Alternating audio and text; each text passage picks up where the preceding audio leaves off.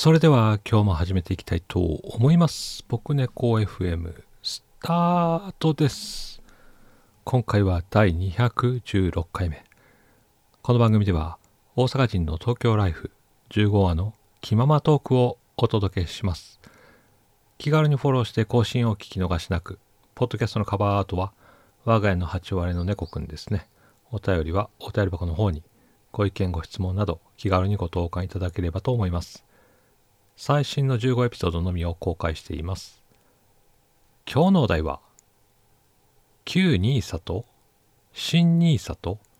日本株ということでね。このお題に沿って面白おかしくお送りしたいと思います。では早速お題の方行ってみましょう。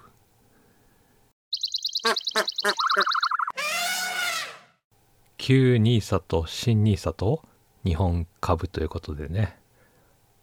新 NISA 盛り上がってますねっていうことですけどもね。ちなみに私の株歴はというとね、旧 NISA で株を始めましたと。早数年経っていますが、ということですけどもね。当時の流行にただただ乗っただけということで、株については全くの勉強不足状態という、そんなことですよ。そこで一年発起しましてね、新 NISA、これをね、きっかけに本格的に勉強してみようかなと。そうなると、旧 NISA のね、持ち株を整理したいなという、まあそんな話ですけどもね。ただ、それがね、旧 NISA の保有株を断捨離したいとは思うんですけども、うーんと。いくつかにね、分散投資しているっていうことで、当然ね、値上がりしている株もあれば、値下がりしている株もあるというわけでね。値上がりしている株はね、もちろんこれを機に売ったんやけど、値下がりしている株どうするかなと。これが問題なわけですよ。しかもね、旧 NISA で購入してね、完全に放置状態だったんでね、なんと今では NISA でさえもなくね、特定口座扱いになってるという途方法なわけですけどね。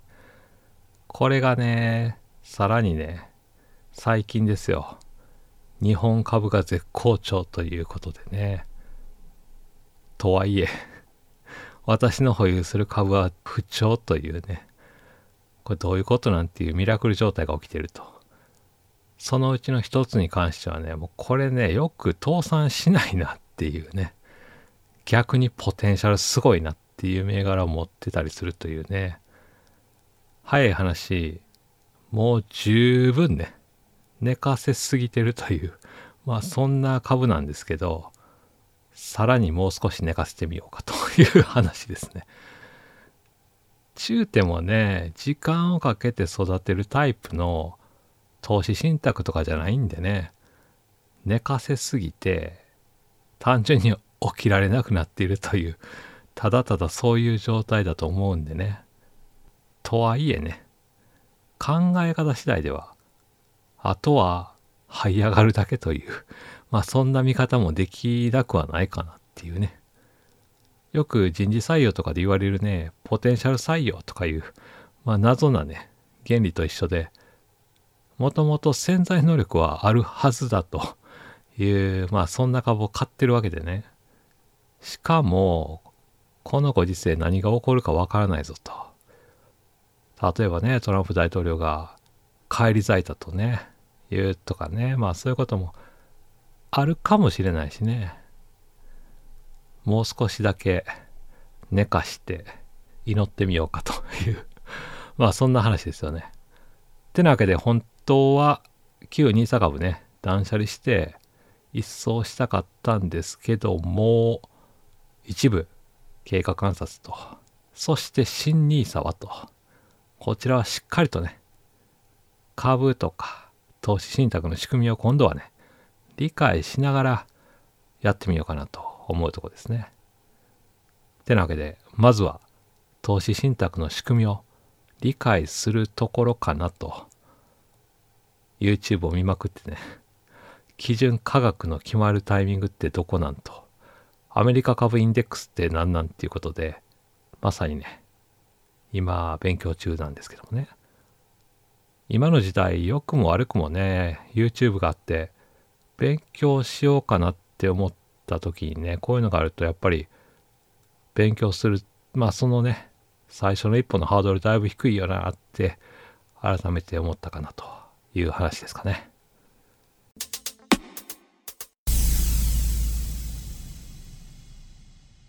おまけのコーナーということで、讃岐うどんということでね。私、大阪人なんですけどね。うどん文化なんですよね。残念ながら東京はそば文化ということでね。最近そのせいか、うどんのね、禁断症状が出てきたと。何年ぶりに出てきてんねんって話ですけどね。もう東京に住んで何十年ですからね。そこで、ネットでね、東京スペース、讃岐うどんっていうことでね、検索しまくってね、マイ東京讃岐うどんリスト、これをね、iPhone のメモ帳に作成してみたということですけども、いやー、東京でね、美味しい讃岐うどんが食べられたら、そんな嬉しいことはないよね、と。そして、その瞬間がね、いよいよ先日来ましたということで。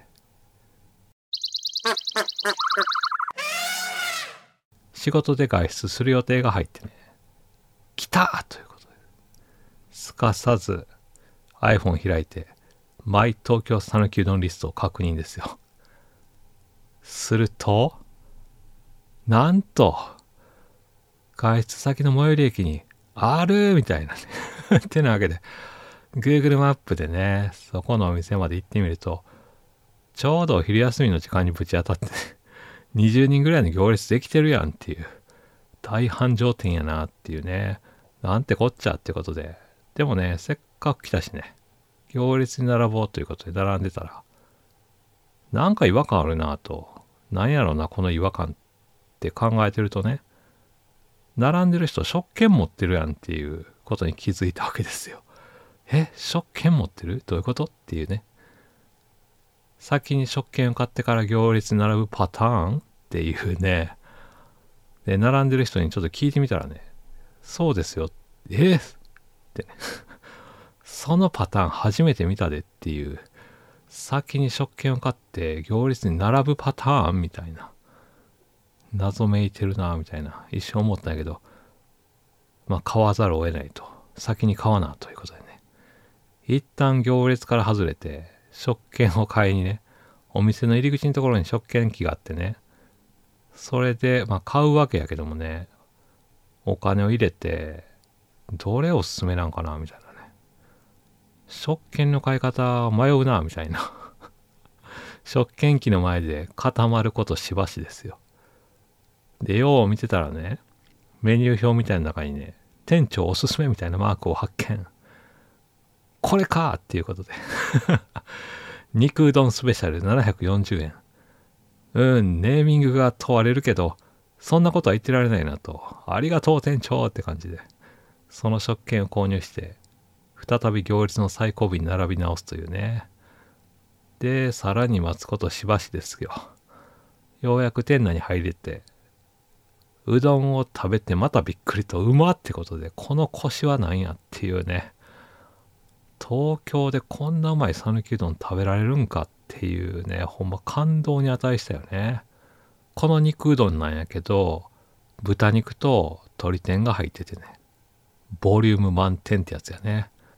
めちゃくちゃうまいの。で、この値段 ?740 円でええのっていうね、逆に聞きたいわっていう。ほんま申し訳ないな、みたいな。そんなこと思いながらね、こうなってくると、丸亀製麺さんも美味しいなとは思ってたけど、このコスパ感考えるとな、この美味しさを知ってしまうと、今後気軽に丸亀製麺行くのも辛いな、みたいなね。てなわけで、今後はね、マイ東京讃岐うどんリスト、これまだまだね、ありますんで、一軒ずつね、暇を見て訪れてみようかなというところですかね。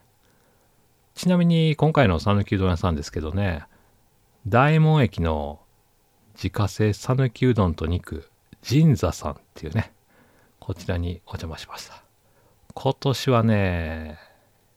東京にある讃岐うどん屋さん巡りをね、趣味に加えてみようかという、まあそんなことを思うわけですよ。またね、美味しいお店あったらご紹介したいなと思いますんで、お楽しみにと